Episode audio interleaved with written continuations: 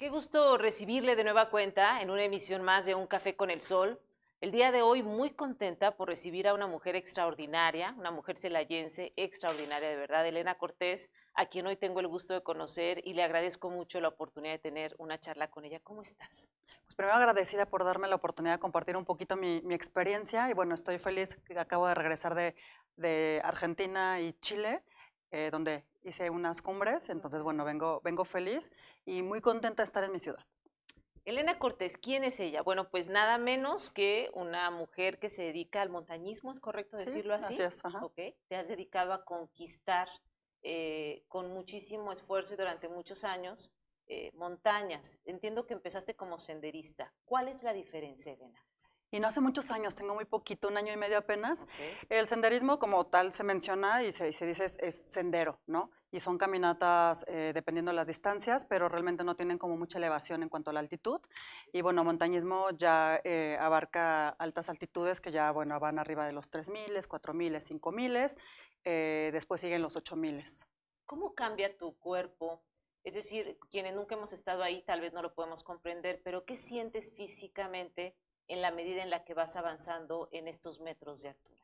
Mira, el, montañismo sí se sufre, eh, pero es de esos placeres, que, de esos sufrimientos placenteros. Pues obviamente vas sintiendo conforme va pasando. De inicio es mucho frío. Eh, tienes que traer eh, equipo especial, chamarras, pantalones, botas. Y bueno, comienzas la, caminata y es sentir frío. Son inclinaciones bastante pronunciadas. Eh, el clima a veces se va poniendo un poco más frío porque vas alcanzando más altitud. Y con eso también es un poco la restricción de oxígeno. Entre mayor altitud, pues hay menos, menos oxígeno. Entonces te vas sintiendo tú más pesada, más cansada, más frío. Y en mi caso no me ha sucedido, en algunos montañistas sí, que es el mal de altura. Entonces, bueno, ya van presentando ciertos síntomas como náuseas, eh, malestar en la, en la cabeza. Y bueno, después se puede convertir en algo bastante peligroso y mortal, que fue algo que me sucedió en, en, en Aconcagua, en Argentina. Eh, yo llego la primera semana y murieron tres, tres alpinistas por, por estos efectos, uno de, por, por un infarto y otros dos por edema cerebropulmonar. Entonces es, es algo complicado el, el no solo subir, sino que, como dices, todos los efectos que esto causan en tu cuerpo y si tu cuerpo no responde, no estás bien entrenado, te cuesta la vida. O sea, es llevar a tu cuerpo a un límite eh, fuera de lo ordinario, pero adicionalmente es entonces eh, causarle probablemente esta falta de oxígeno que puede traer como consecuencia un daño eh, que te puede costar la vida. Sí, claro, estás, aparte de que lo llevas al límite, lo estás llevando a un ambiente hostil, que es la falta de oxígeno. Y pasas varios días en estas, en estas alturas. Por ejemplo, en Aconcagua yo dormí a 5.600, acá en Celaya estamos a 1.700. Entonces, si ahorita aquí respiramos bien, súbelo cuatro veces, ¿no? Entonces, sí es algo complicado más. Estar en una casa de campaña, estar- todo eso va mermando tu, tu cuerpo, lo va poniendo un poco más débil, vas perdiendo peso, la comida. Y eso es una parte, y cuando te toca atacar cumbre, tu cuerpo ya está en ese estado previo. Entonces lo hace todavía como un poco más, más complicado, y lo que subes, tienes que bajar. Entonces viene la, la otra parte.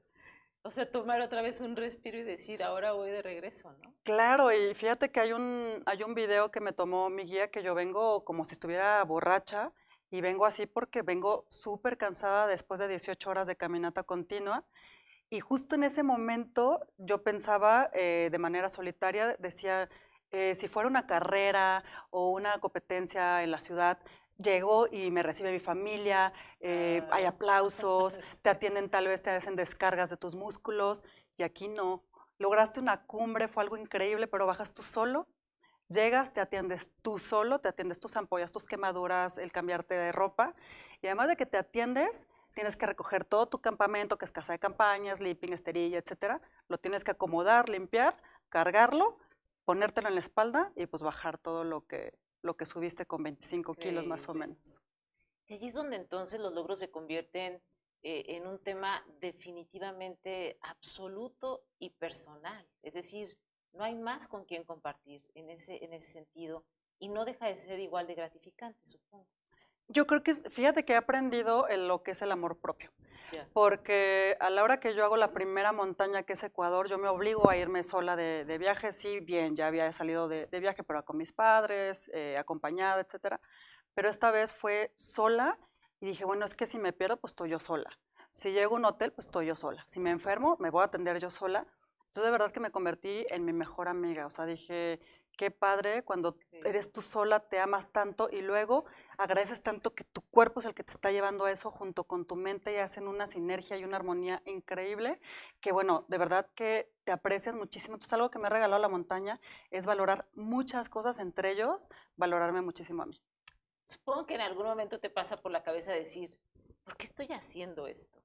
Fíjate que no me ha pasado, es tanto mi pasión que, que nunca me he evaluado el hecho de que por qué estoy haciendo esto, más bien agradezco y digo, qué padre que estoy haciendo esto en este momento de, mi vida, porque nunca es tarde, yo tengo 40 años y lo empecé hace un año y medio, hace, a, los 38 años. Se creía que empecé desde bien chiquita. Sí, el deporte estuvo en mí, pero muchos años no estuvo. Y, la verdad es que nunca me he planteado eso, más bien eh, se ha convertido en una pasión muy grande que me mantiene viva, me mantiene muy enfocada, muy, muy inspirada y, no, la verdad es que este, este sufrimiento del que, te, del que te hablo me ha hecho valorar enormemente cosas muy, muy chiquititas. Pues, para mí antes el éxito era un coche, un buen trabajo, un negocio, el tener una casa. Y ahorita para mí el éxito es poder adaptarme a una casa de campaña, a un clima extremo, el sentir la, una taza de, de, agua caliente, el bañarme con agua caliente, el regresar a un hotel y dormir en un colchón. Eso para mí es algo que, valoro muchísimo, las pequeñas cositas. Volver a lo esencial y entonces encontrar lo que realmente tiene un valor para, para ti como ser humano. Explícame cómo funciona el tema del montañismo en términos, eh, casi todos los deportes se definen por un tiempo, por un tiempo, ¿no? es decir, eh, quién llegó más rápido, quién lo hizo. ¿En el montañismo funciona igual? No funciona igual y por lo mismo no está reconocido como deporte en México. Para, para los organismos de deporte en México es una recreación lo cual me duele muchísimo porque digo, me expongo, puedo perder la vida porque es algo muy, muy, muy latente, tengo que entrar un montón de horas, invierto muchísimo, tengo que irme a otros países, el equipo es súper costoso, tengo que invertir mucho dinero y como que se tome como recreación simplemente porque no está rankeado y no es, no es competitivo en, en cuanto a tiempos, ¿no? Como natación, atletismo, etcétera. Entonces aquí realmente es como, son proyectos, son las cumbres que has logrado. Eh, por ejemplo, no sé, Ahorita mi proyecto es hacer las seis montañas de los países que tienen seis miles, pero hay otros proyectos que tal vez es hacer circunvalaciones, que es rodear la, eh, la, montaña, es hacer invernales, que es ir en época de invierno cuando es mucho más peligroso, es abrir nuevas rutas, entonces no está rankeado como tal en cuanto a competencia, pero sí hay nuevos, nuevos proyectos y eso te hace ser como muy única, ¿no? Porque en el caso mío, si logro hacer las seis cumbres, sería la primera mexicana que hace que hace este proyecto. Hasta ahorita nadie ha subido tan rápido la Concagua y el Ojos del Salado como, como lo he hecho ahorita, ahorita yo, pero como no hay antecedentes, no hay registros, no hay tiempos, de pronto como el, la parte de, deporte de México no, no lo voltea.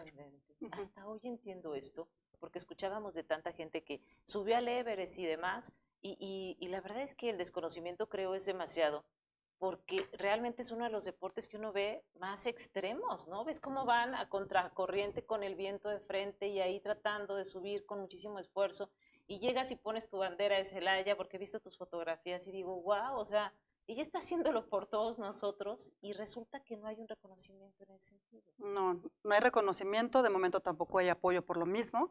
Entonces, y la bandera de Celaya sí me decían, ay, pues bueno, vas, vas este, pues apoyar, sí, exactamente, le digo, no, Traigo la bandera simplemente por orgullo, porque soy muy orgullosa de ser de Celaya, sí mexicana, pero me siento más orgullosa de mi, ciudad.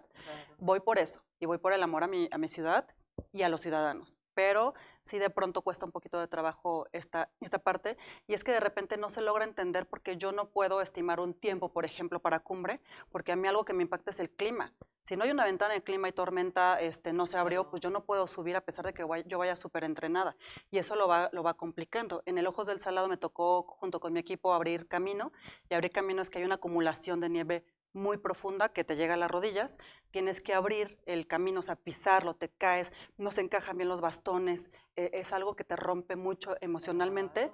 Nos llevó cuatro horas, pero dos de estas nos tocó con tormenta de nieve. Entonces eso te, merma, no lo puedes como controlar a pesar de que tú ves tu, clima, pero la montaña es la que, la que decide. Eso lo hace complicado, no lo hace estimado, entonces e, e, es, difícil de pronto, ¿no? ¿Quién financia todo esto? Pues en mi, en mi, caso, pues yo tengo apoyo pues también de, de, mis padres, pero sí, el 95% va de, de, mi bolsillo. El otro 5 sí me ha apoyado eh, nuestro presidente y dos regidoras, entre ellas Claudia, que, que, me ha apoyado y ha creído mucho en mí, pero nada más. Qué tremendo, ¿no?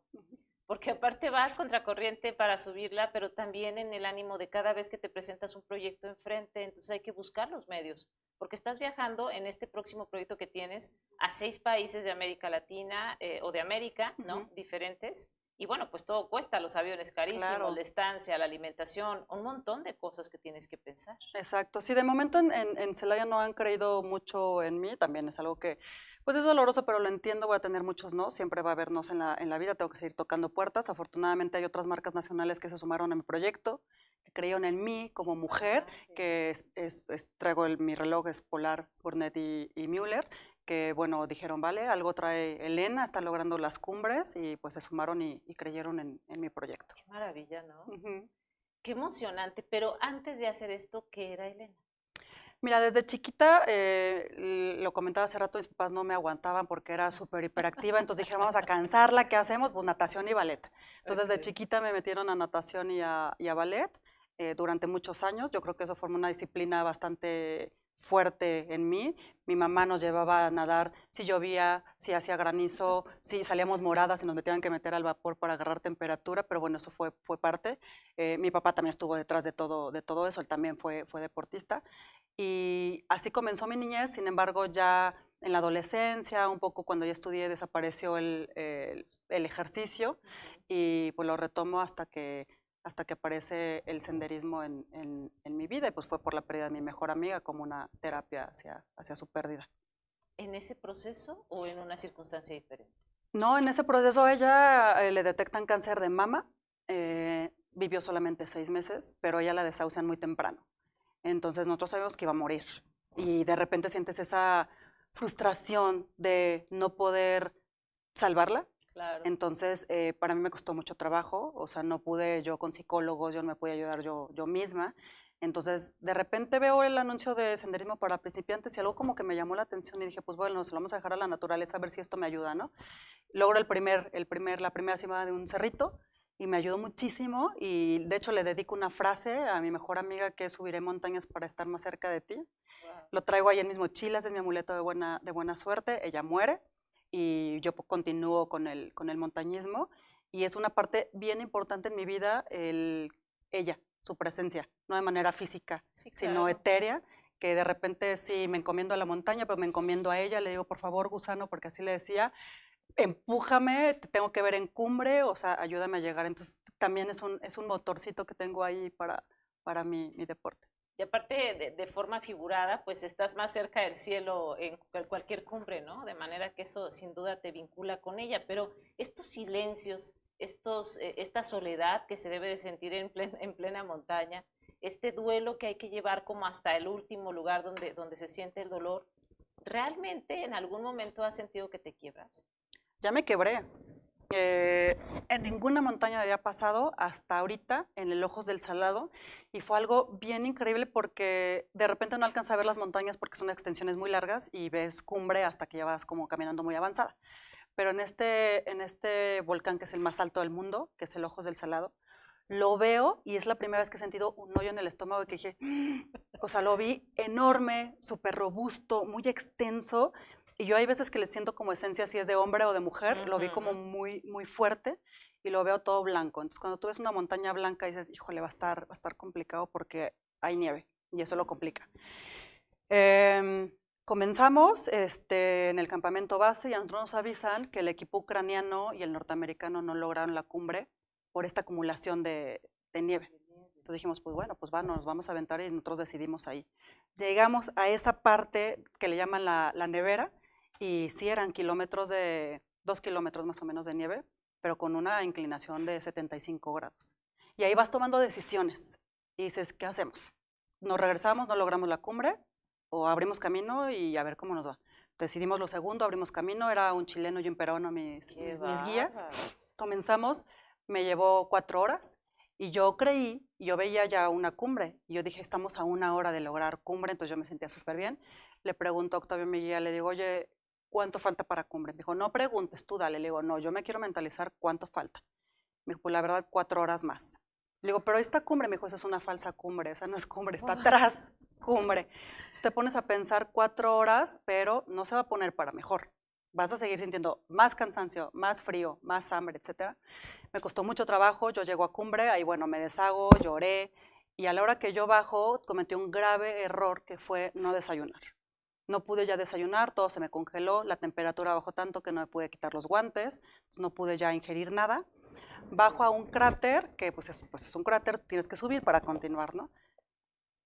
casi terminando el cráter, yo empiezo a ver lucecitas. Entonces yo dije, no, pues bueno, es el efecto de la luz con la nieve y de repente negro. Ya, no vi más. Eh, después recobro la conciencia porque me dieron glucosa y, pues bueno, me, terminó de ayudar a bajar mi equipo. Entonces yo regreso al campamento, pues me costó, me costó eh, aceptar eso, pero que la montaña me haya dicho, ella eres humano, y me haya llevado hasta mi límite, me costó aceptarlo porque pues yo quería bajar totalmente entera y no, no pude. Eh, me afectó, me afectó bastante. Eh, y hay veces que es muy válido que cuando te sientes mal y sientes que no puedes, como tú, darte ánimos, pedir ayuda. Hablo con mi coach y le digo, le digo, ¿sabes qué, Elena? Acéptalo, porque hay veces que no vas a lograr la cumbre, no por ti, por el clima o por cualquier cosa, y tienes que aceptarlo. O sea, tienes que aceptar y, y, y, y tomar como para positivo una derrota, que es crecimiento, no es derrota. Me dijo, tú vele, o le sigues o dices hasta aquí. Le dije, no, le sigo y en algún momento voy a regresar a ojos del salado y lo voy a bajar entera. es la primera montaña que le he prometido regresar. Y aparte lo has conseguido todo a partir de que comenzaste. Es decir, los retos no son menores cuando, eh, digamos, el cansancio te vence justo de regreso, pero la cumbre la habías alcanzado, como todas las otras que has logrado, porque tengo en los registros que has alcanzado las 10 hasta ahora, de las más altas que hay y en el registro, y todas has llegado eh, sin ningún problema. Hoy te pones una meta más grande que son las de 6.000, que todas superan los 6.000 metros de altura, y no tenemos la menor duda que con el coraje y el carácter que lo estás enfrentando, lo puedes conseguir. Sí, sin embargo me da miedo eso, porque todavía no he sentido el no lograr una cumbre. Y he sido afortunada porque hay varios factores que yo controlo, que es mi entrenamiento, mi cuerpo, eh, el conocimiento de mi guía, pero yo no puedo controlar el clima. Y es algo que pasa. Voy a Denali ahorita, Alaska, donde tenemos que esperar adentro de la casa de campaña una ventana de clima, que es cuando el clima está estable y puedes ir para la, para la cumbre. Entonces ahorita el, tener, haber logrado todas las cumbres a la primer, al primer intento sí es algo súper bueno, pero también es algo que me da miedo. Te pone la vara muy alta. Sí, y donde no logro una cumbre no sé yo cómo lo vaya a procesar, ¿no? Entonces de repente sí digo, híjole, y si no logro una cumbre, o sea tengo que ser como muy fuerte ante aceptar eh, la derrota, que pues bueno, yo no puedo controlar esa, esa parte. Es increíble lo que has conseguido de cualquier manera. Y creo que lo que tu coach te comentaba, pues es muy, muy cierto. Finalmente hay muchas cosas que no están ahí eh, de repente coincidiendo para que todo pase. Además, la gente no lo sabe, pero sé que eres vegana. Soy vegana, entonces, eh, ni cómo comer algo que te, que te genere unas proteínas enormes para poder seguir adelante. Fíjate que es un mito y por eso voy por la comunidad vegana, porque no es necesario la proteína animal para ser un atleta. Ya hay muchos atletas, tenistas, Venus, eh, son, son veganos porque han visto que no es necesario. De hecho, una dieta vegana es mucho más favorable para un atleta. Y en nuestro caso, todavía más, porque lo que pasa es que no comes colesterol, entonces tus arterias están totalmente limpias, porque lo que necesitas es una irrigación muy fuerte de sangre, porque pues, viene ahí los, los glóbulos rojos, que es lo que necesitas para el oxígeno. Entonces, eh, es muy recomendado. Ya ahorita todo esto está creciendo el veganismo, entonces ya hay más eh, opciones. Hay, sí, muchos, ya hay muchos. Entonces, eh, quiero romper con ese mito. y bueno, o sea, si no, si, si no, si algo estuviera mal con una dieta así, pues yo no ni siquiera podría hacer este deporte que hago. Entonces, soy el claro ejemplo de que el veganismo eh, es posible para los atletas y bueno, más estamos hablando a favor, de, a favor de esto y lo que me compete a mí pues son los derechos de los, de los animales. Por eso soy vegana, no por salud ni nada más, sino por una minoría que son los animales y bueno, yo quiero hablar en favor de, ellos y de hecho traigo tres banderas, México, Celaya, pero también traigo uno de, de, la comunidad vegana y los derechos de los animales. O sea, el tema es no consumirlos porque obviamente no los estamos terminando por un consumo exacerbado de carne de todo tipo, ¿no? Y porque yo le doy un valor a la vida. O sea, cada ser vivo está en este mundo por una razón y tenemos que comprenderla, respetarla y aceptarla y defenderla. Entonces yo no concibo el que se le quite la vida a un ser por un mero gusto, porque ya no es necesidad. No necesitas comer carne para estar sano, para ser un atleta, para estar completamente bien en tu parte nutricional. No es necesario, es un gusto. Claro, a mí me encanta la carne, o sea, no porque sea vegana no quiere decir que no me guste la carne, por eso la recreo. Simplemente yo no quiero ser parte pues, de una crueldad hacia los animales. Y entiendes perfecto que es eh, un grano de arena en, un, en, una enorme playa donde el resto del mundo, en prácticamente todos lados, lo sigue haciendo. Claro, y es súper respetable y eso lo entiendo. Lucho por ellos. Digo, me encantaría ser así como que todos fueran veganos y demás, pero no, cada quien tiene eh, su propio sus propias decisiones y por qué lo hace. Y en algún momento, así como yo este, me llegó a decir, híjole, no, a ver, hay que hacer esto, le puede llegar a cualquiera, entonces es, es respetable. Eh, y pues bueno, mi compañero come carne, pues se come su carne, me dice, oye, ¿no te molesta? Le digo, no, yo respeto ante, ante todo el que si tú quieres comer carne, pues, tú tienes tu forma de pensar, ¿no? Entonces, eso también es algo importante, el respetar la forma de pensar. Porque además Elena está aquí a mi lado, ustedes la van a ver, pero bueno, pues está súper atlética, súper delgadita. Yo me imagino cómo te deben de arder los chamorros con cada subida, ¿no? Si uno de repente en el gimnasio haces un poco de elíptica o escaladora, y eso no es nada comparado con lo que seguramente sientes con la nieve hasta las rodillas. Y entonces cada vez que levantas la pierna es estar luchando contra tu propio cuerpo, negarte un poco a ti misma en términos de lo físico y decir, pues cuatro horas, ¿no? Qué fuerte. Sí, sí duele. Sí duele desde el principio, bien te digo. Y sí duele. Hay veces que las piernas ya no te dan, o sea, y dices, híjole, todavía me faltan cuatro horas. De verdad que hay veces que no sabemos de dónde sacamos la energía, pero yo creo que es como el objetivo decir, y decirte tú, ya está ahí, ya está ahí. Y la vez que vas pensando tantas, tantas cosas, les platicaba ayer que mis guías, pues de repente te, te, van motivando, vas motivando a todas más personas. Y dices, ah, pues ahora qué le digo? Y me decían así como que tú piensa, ve por tu papá y ve por tu mamá o tu perro, ¿no? Y lo único que venía a mi mente es decir, ya me voy a bañar con agua calentita. O sea, si bajo, me voy a bañar con agua calentita. Entonces las inspiraciones van cambiando tanto y vas pensando tanta cosa, pero también vas meditando que te vas agarrando de donde puedes. Yo decía, bueno, voy a contar del 1 al 100. Y ya terminaba el 100 y decía, no he llegado, otra vez del 1 al 100. Entonces, híjole, tu mente va procediendo tanto que, que, te vas distrayendo tú sola y vas encontrando la fuerza pues de donde puedes. Es un silencio tremendo además ahí arriba, supongo. ¿Escuchas música? ¿Se puede? Yo no escucho música, yo sí trato de escuchar mucho mi respiración. A mí me tranquiliza mucho escuchar mi jadeo. Eh, escuchas cómo cruje la nieve. Y aparte yo creo que es un poco peligroso porque tengo que escuchar a mi equipo. O sea, si algo me dicen, como traes chamar, o sea, traes un gorro, traes un buff y demás, si te vas cubriendo las orejas. Entonces se va complicando eso. Y traer música eh, se te congela, si se te cae el AirPod, o sea, de repente no es tan, tan fácil hacer algunas cosas. Traes, no traes los guantes de los dedos, traes unos este, mitones, que es el, el, el que cubre estos cuatro días. Entonces es muy difícil manipular, cualquier, cualquier cosa, ajá, entonces lo hace complicado. Y no, yo, yo voy muy tranquila, me encanta, pues, estoy en la montaña, entonces lo que más quiero es escucharla, o sea, todo lo que, no se escuchan pájaros ni nada, ya no hay vida. Entonces, si es el viento, si es la nieve, tú misma te vas escuchando y pues son tus sonidos que traes. ¿Hay fauna? No. Ya no hay nada. No, es que es muy, pues, muy gélido, Sí, hasta cierta parte sí, nido de cóndores, que es 5600 alcanzamos a ver un pájaro y dijimos, ay, mira un pájaro, y se nos hacía como bien maravilloso no verlo. Pero ya hasta cumbre, ya no, no, no hay nada, no hay vegetación, no hay animales, eh, pues no ves pájaros, y aparte, pues imagínate, hay muy poquito oxígeno, entonces pues también no puede sobrevivir pues, un, animal. Decías que tu desayuno cuando llegaste estaba congelado. ¿Qué desayunas? Eh, te digo, voy aprendiendo, eh, desayuné, pues que no desayuné, entonces, eh, regularmente desayuno barritas o algo que sí me guste, eh, punch como estos alimentos para bebé, eh, que es mucha glucosa. Ah, eso, eso como una papilla. Como una papilla, pero se aprieta. Entonces es muy práctico, a mí me gusta, el sabor me gusta, traigo unas barritas y ahorita ya dije, no, ya voy a llevar lo que a mí me guste, o sea, no sabes cómo extrañé el chile. Entonces yo creo que si mi comida de tal le hubiera puesto tantito chile, ya me lo hubiera hecho más, más rica. Entonces dije, voy a cargar mi chile en polvo porque la padeces tanto que quieres como sentir algo que te reconforte. Exacto. Entonces dije, la comida, ¿qué? El chile. Y me voy a llevar por chile en polvo. De hecho, ahí traemos una bolsita, mi guía y yo, porque él esperó y come mucho chile.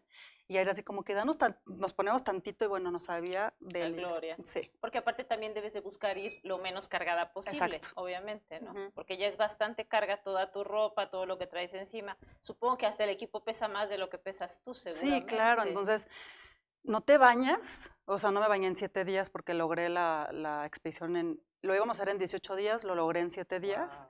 No me bañé en ese tiempo eh, usas pues la misma ropa. O sea, yo le decía a Octavio, Octavio, ¿qué olemos? Me dijo, pues, pues ya no sé, o sea, ya me acostumbré a tu olor y tú al mío. Digo, yo digo que debemos oler, pero fatal. Eh, entonces no te llevas tanta ropa.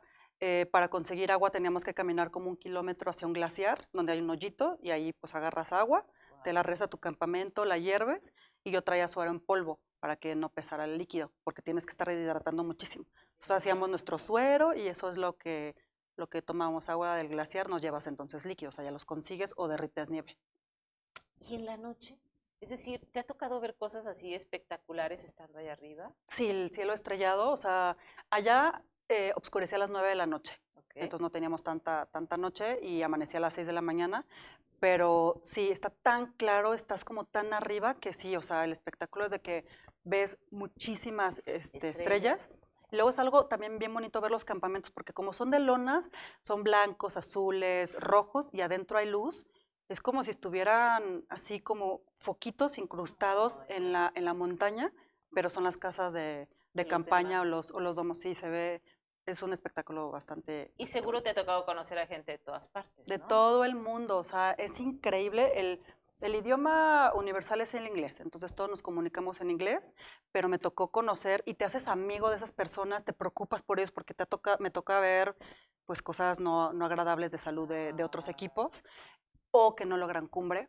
Entonces de repente te toca comer con esas personas, me tocó un equipo francés, entonces les deseas pues, la mejor de las suertes, tú partes y después te enteras que no lograron la cumbre, entonces pues bueno, platicas con ellos. Me tocó conocer un equipo italiano, dos hombres, que yo los vi, los, los vi súper viejitos, o sea, arrugados, blancos, y después me entero que lograron la cumbre porque me los encuentro ya en la ciudad, y no quise quedar con la duda, les dije, ¿cuántos años tienen? Y uno 70 y el otro 68, y dije, wow, de, de qué fortaleza, porque a mí me costó trabajo, y tengo 30 años menor, menor que ellos, y, y, saber que lo lograron, dije, híjole, qué increíble y qué cuánta voluntad hay, este, y no, no tiene edad la montaña. Regresaré al tema de lo que te inspira, porque bueno, ya nos contaste lo de tu amiga, pero sin duda alguna eh, tu padre está acá en el estudio y lo que veo de fondo es un, un, vínculo, pero aparte un respaldo fundamental. O sea, sin ellos sería imposible, porque yo me imagino diciéndole a mi papá, oye, me quiero dedicar a esto. Y bueno, supongo que se moriría de risa y me, no, dedícate a otra cosa, ¿no? ¿Cómo lograste que esto pasara? Mira, sí, mi papá Sabel es mi persona favorita en el mundo y nos llevamos súper, súper bien. Este, me molesta un montón, yo también a él. Entonces, la verdad es que sí, tenemos una relación muy, muy estrecha al principio, y es natural, y claro que lo comprendo, no aceptaban como tal porque, o sea, como dices, ¿qué papá le va a gustar que su hija se exponga ante un peligro de la montaña, una avalancha, una grieta, etcétera, ¿no? Y no poderme ayudar, yo creo que se siente muy frustrante, ¿no? Y hay veces que me toca decirles, híjole, ya, pues ya no va a tener señal, este, ya me voy a ir, eh, no van a saber de mí en tres, cinco días y no saben nada no, están, no estoy en el mismo país que ellos, entonces de repente sí se, o sea, si le pasa algo, o sea, ¿cómo me voy a Argentina y cómo me voy a la montaña? Y, saben muchas cosas, ¿no? Ya ahorita lo van, lo van conociendo, los peligros de, pues, del, deporte, pero yo creo que es tanto el amor de mis padres que, y también soy una terca, entonces lo terminan por aceptar y, pues tanto que está ahorita aquí conmigo, si no diría tú vete sola a la, a la entrevista, entonces yo creo que es eso, o sea, me aman tanto y me dejan como ser tan libre y ahorita yo creo que me ven feliz. Sí me está costando, claro, muchísimo trabajo, pero, pero también es eso y un poco de, de, orgullo de, de, que, pues bueno, no lo estoy tomando como tan a la ligera, creían que era un hobby y ahorita digo, pues no, es algo que quiero de proyecto de vida para 30 años. Entonces, eh, pues es eso. Hoy estoy bien agradecida y claro, de hecho en papá le dediqué el popo, porque o sea, o sea, el popo era algo muy grande para mí, dije, claro que se lo voy a entregar, a la persona que yo veo más grande para mí, ¿no? Que es mi papá. Entonces le tocó llevarme al popo y ahí, ahí dejarme. Y le tocó ver que llovió y granizó. Entonces yo le decía, lo peor que te puede pasar a una montaña es que te llueve y te granice. Pues pasó. Y ahí, ahí me tuvo que dejar. Por si no fuera suficiente, se dificultó más. Fíjense, la Malinche, el Pico de Orizaba, el Nevado de Toluca, el Iztaccíhuatl, el Popocatépetl, el Nevado de Colima, el Monte Tlaloc y Sierra Negra. Son eh, todos esos los que ya conquistaste. Sí. Y de los seis miles, ya llevas tres, por lo que entiendo, ¿verdad? Te faltan tres más. Me faltan tres. El que comentabas del Ojos de Salado, ¿es en Argentina? Es en Chile. En Chile. Ese es el volcán más alto del mundo. Yo venía de la montaña más alta de América, que es el Aconcagua. Entonces, sí es difícil, pero no, el Ojos de Salado, yo hasta le preguntaba a unos guías, le digo, a ver, por favor, díganme, o sea, ¿sí está tan difícil como yo lo sentí? me dijo, sí, Elena, yo he intentado hacer cumbre 36 veces y solo lo he logrado 8 veces. Entonces, fui súper afortunada con la montaña porque la verdad es que eh, yo no poseo ninguna religión como tal. Entonces, ahorita el montañismo ha sido mi religión y la montaña mi deidad. Entonces sí platico mucho, o sea, estoy toda la noche así, por favor, ojos del salado, ayúdame a encumbrarte, si no aprender, dame una buena ventana, eh, dame fuerza, o sea, pórtate benévolo conmigo, y si no, pues ayúdame a crecer. Y así, me, hay veces que así me duermo eh, un día antes de atacar la cumbre. ¿Te levantas, te vas, o sea, subes muy temprano? Dependiendo la montaña, en este caso, a Concagua subimos a las 12 de la noche, porque en la noche es cuando el clima está más estable, porque no hay mm. hielo, digo, porque no hay sol que haga un deshielo, entonces no se, ah. no se pone resbaloso. Más aparte, este, a la hora que el sol pega en la, en la nieve, es blanco y te refleja, entonces sufres muchas quemaduras. De hecho, por ahí hay un video que mi cara estaba toda quemada. Entonces, eh, es cuando atacas.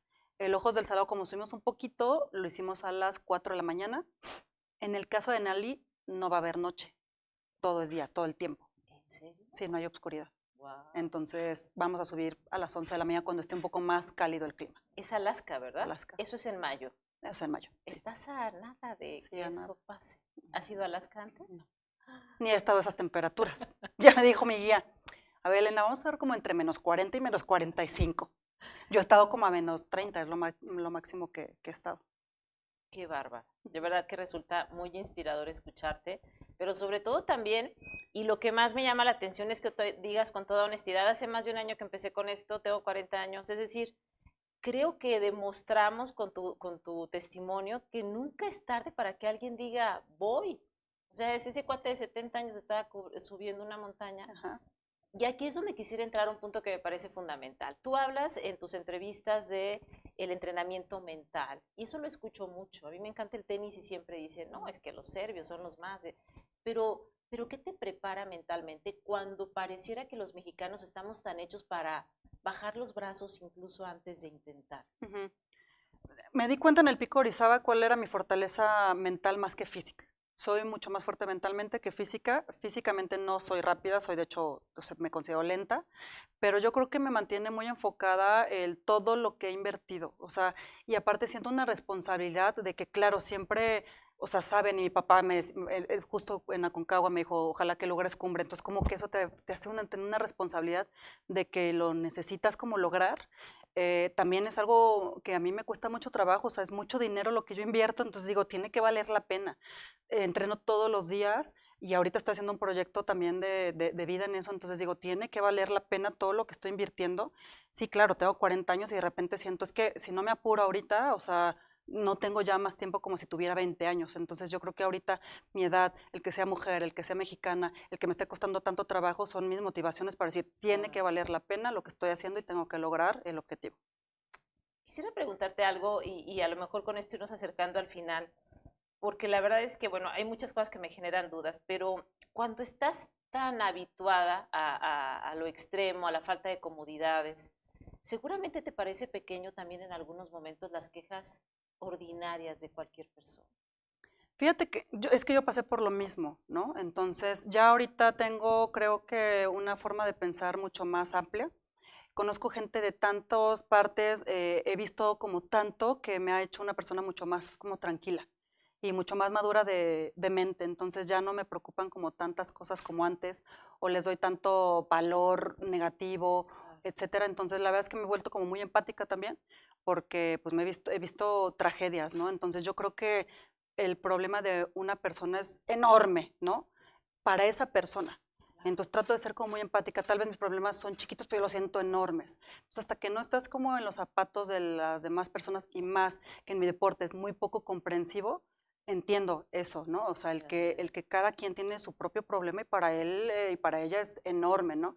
Entonces, como toda esa parte de, respeto hacia las mujeres, también la parte de, la sororidad, entonces creo que sí, me he vuelto mucho más comprensiva y más, y más empática. tolerante también. Mucho, claro, pues es que imagínate, o sea, tienes que tolerar tantas cosas en la montaña que si no toleras a otro ser humano, pues bueno, sería un poco complicado. Ahora, ¿por qué en Nashville eh, te preparas allá para tu nuevo proyecto? Supe que tuviste una lesión eh, un esguince que seguramente te comienza a molestar y luego con el frío eso se siente un poco peor, ¿no? Fíjate que en Nashville, porque ya conseguí apoyo, Ok. em, y sí tuve dos esguinces en mi pie eh, derecho, pero justo mi coach es un extenista, entonces le sabe muy bien a todas este tipo de lesiones, me la, la supo sacar bastante, Bien. bastante bien. Fue otra cosa que aprendí, no pude entrenar durante tres días y para mí era así como, tres días no voy a ir preparada, o sea, ¿qué voy a hacer? Estar aquí en reposo y tuve que aprender lo que es la paciencia.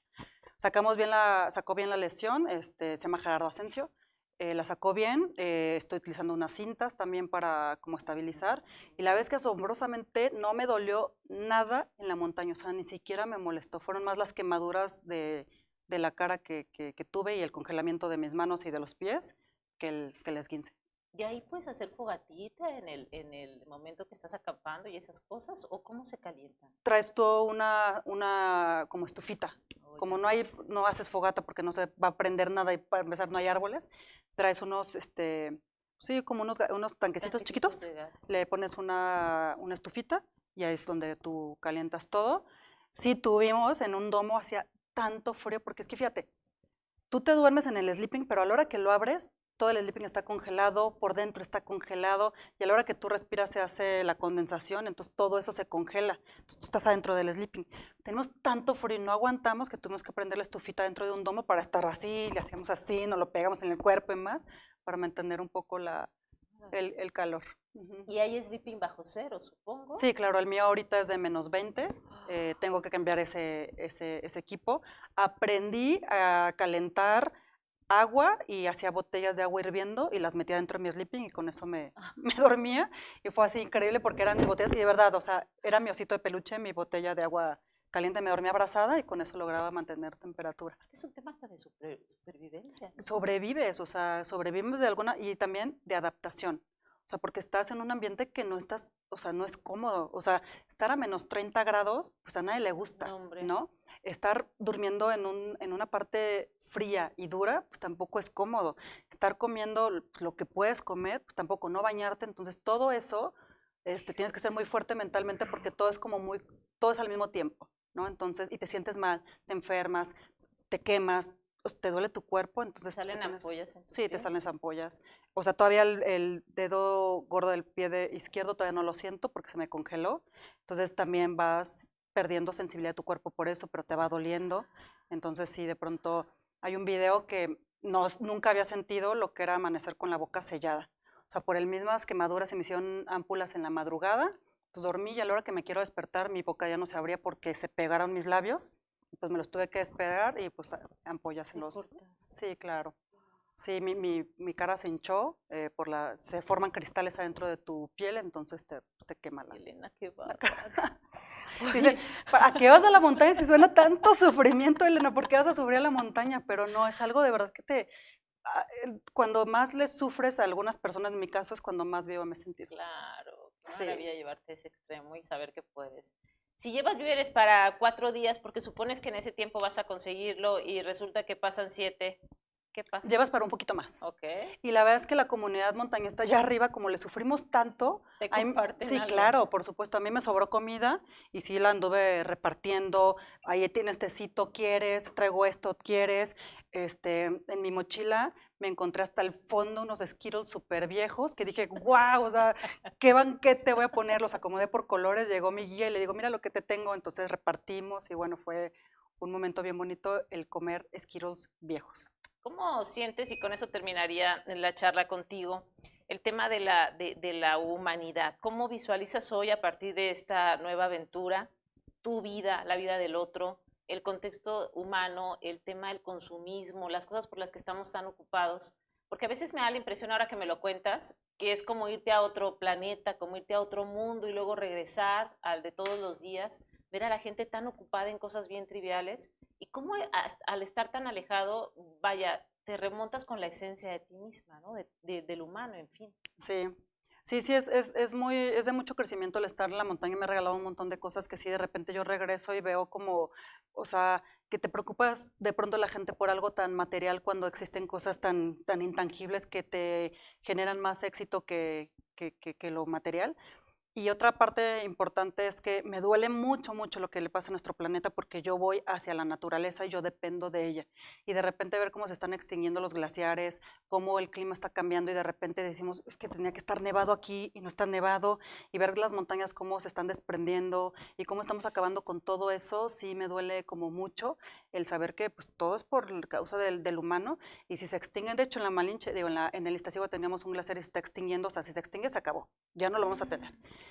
Y de pronto sabemos eso, pero no hacemos nada, sí es como muy, muy, muy frustrante el saber que en algún momento yo lo alcancé a ver, pero tal vez ya nadie más lo va a alcanzar a ver o no lo voy a ver por segunda vez. Y, y todo eso, si de repente pues sientes esa parte de decir, Ay, o sea, ¿qué tiene que pasar para que de verdad entremos en una conciencia sobre cuidar nuestro planeta? Y más porque yo necesito la naturaleza para, para hacer lo que estoy, lo que estoy haciendo sí de, de, pronto quisiera hacer más, pero bueno, eh, trato de hacerlo desde un poco de mi trinchera. Por eso por la parte del veganismo, ¿no? O sea, decir, híjole, yo creo que los montañistas tenemos que tener más conciencia sobre el consumo de carne, que es una de las industrias que más, que más contaminan y más generan este tipo de, de, de extinciones, pero bueno, ahí estamos trabajando y generando conciencia y también es una, un trabajo mío el decirles, no, no necesitas comer carne, puedes hacer esto, en pro de tu deporte tal vez. Y pues también otra situación es el, es el, el que somos mucha minoría las mujeres en el montañismo. O sea, éramos muy poquitas mujeres, muy poquitas, muchos hombres, muchos, pero híjole, yo estaba en el comedor, éramos unas 20 personas, nada éramos dos mujeres, ¿no? Wow. Entonces también es eso eh, sobre pues, el, el, mundo, ¿no? Que le demos más fuerza a la mujer y nosotras mismas y nosotras hacia otra, hacia otra mujer. Por supuesto. Sé que lo vas a conseguir, no tengo la menor duda, te acabo de conocer hoy, pero, pero lo siento. Pero si algo no pa pasara bien, ¿estás convencida de que estás haciendo lo que más quieres hacer? Por supuesto. Cuando me pasó lo de Ojos del Salado, me dijeron algo fuerte para ellos, no fuerte para mí, mi, mi equipo. Me dijeron, Elena, tú nos dijiste en tu parte inconsciente, aquí déjenme, ustedes ya, váyanse.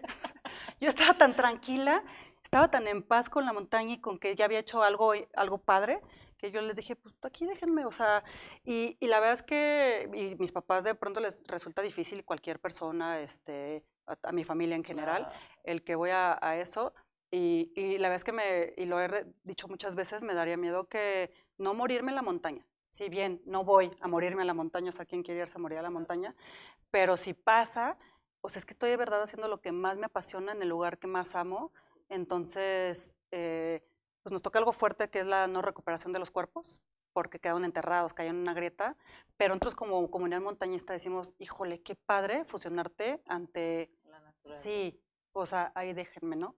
Es difícil, no está fácil de, de escucharlo y aceptarlo, pero la verdad es que estoy haciendo, sí, verdaderamente lo que más me apasiona, o sea, es algo, me ha, me ha regalado la montaña cosas bien increíbles como el sentirme única.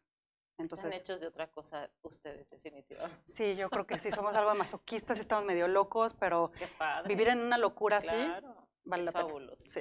Qué gusto conocerte. Igualmente, gracias por estar aquí. Gracias. Y ojalá que una vez que termines puedas venir otra vez. Claro que sí, lo, lo, prometo. Siempre voy a regresar a mi ciudad, entonces sí, por supuesto que gracias. sería un encanto regresar acá contigo. Ella es Elena Cortés y vamos a estar muy pendientes de las tres montañas que le restan, que no tenemos la menor duda que lo va a conseguir. Gracias por su sintonía. Hasta la próxima.